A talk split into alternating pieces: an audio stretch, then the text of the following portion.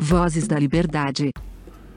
Vozes da Liberdade é um projeto da Advocacia Maria de Oliveira que visa a reflexão sobre esse valor tão essencial à sociedade. Como a pandemia afetou nossa noção de liberdade? Neste episódio, ouvimos o depoimento do advogado Sami Arap, que mora em Nova York. Ele não considera que houve um cerceamento de liberdade durante a pandemia, já que se tratava de protocolos de responsabilidade e respeito ao próximo. A grande mudança em sua rotina foi passar a trabalhar de casa, o que o fez abandonar terno e gravata. Ouça o depoimento a seguir. O isolamento social provocado pela pandemia mudou de alguma forma a sua ideia ou a sua percepção sobre a liberdade? Como?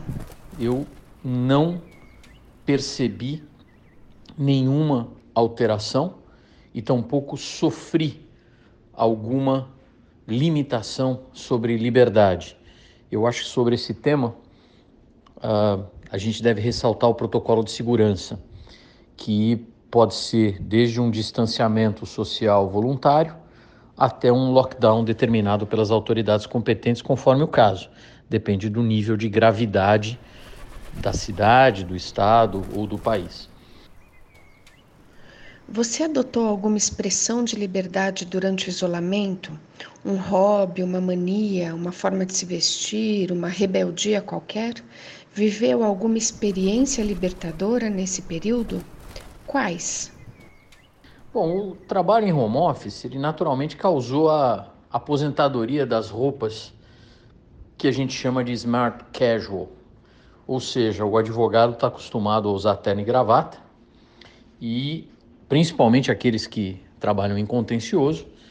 E a partir do momento que você tem lockdown ou distanciamento social, escritórios fechados e todos trabalhando em home office, você viver 24 por 7 dentro de casa faz você enxergar realidades domésticas com as quais nós não tínhamos contato. Então, passar o dia inteiro dentro de casa com esposa, filhos, cachorro é uma atividade distinta, até porque Muitas pessoas não reconhecem as dificuldades da gestão doméstica. Mas eu não mudei meus hábitos e não criei novos hobbies ou passatempos. Na verdade, o que eu fiz foi, dentro do meu tempo disponível, dedicar mais tempo a conversas com a minha esposa e minhas filhas. Considerando o inevitável cerceamento de liberdade causado pela pandemia, o que mais te fez falta? Por quê? Eu sinceramente não considero que a minha liberdade foi cerceada. Talvez aqui seja uma uma questão, não sei se de semântica ou de interpretação, mas eu considero, como eu disse, que o distanciamento social é um protocolo de responsabilidades e respeito ao próximo. E isso é importante porque é este distanciamento social, é este protocolo de segurança, de asepsia, de um, observar e cumprir as recomendações dos especialistas médicos, é que faz com que o ritmo da contaminação do vírus Covid-19 seja uh, desacelerado.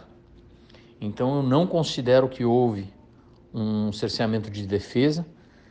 Uh, não sou um especialista para opinar sobre lockdown versus distanciamento social. Acho que cada cidade, estado e país tem a sua peculiaridade. E a única coisa que eu acho é que os políticos, ao tomar decisões, deveriam exclusivamente basear tais decisões nas opiniões dos especialistas técnicos, porque você, na minha opinião, sai mais rápido ou mais lentamente dessa situação de pandemia conforme você segue ou não a risca o protocolo de segurança médica. Esse cerceamento de liberdade foi capaz de criar algum novo hábito, comportamento ou rotina que você avalia como benéfico e que passará a adotar mesmo com o fim da pandemia? O que eu posso te dizer é que realmente não é fácil você trabalhar em casa. Tem pessoas que se adaptam bem, tem pessoas que não se adaptam e tem pessoas que, talvez a contragosto, aturam.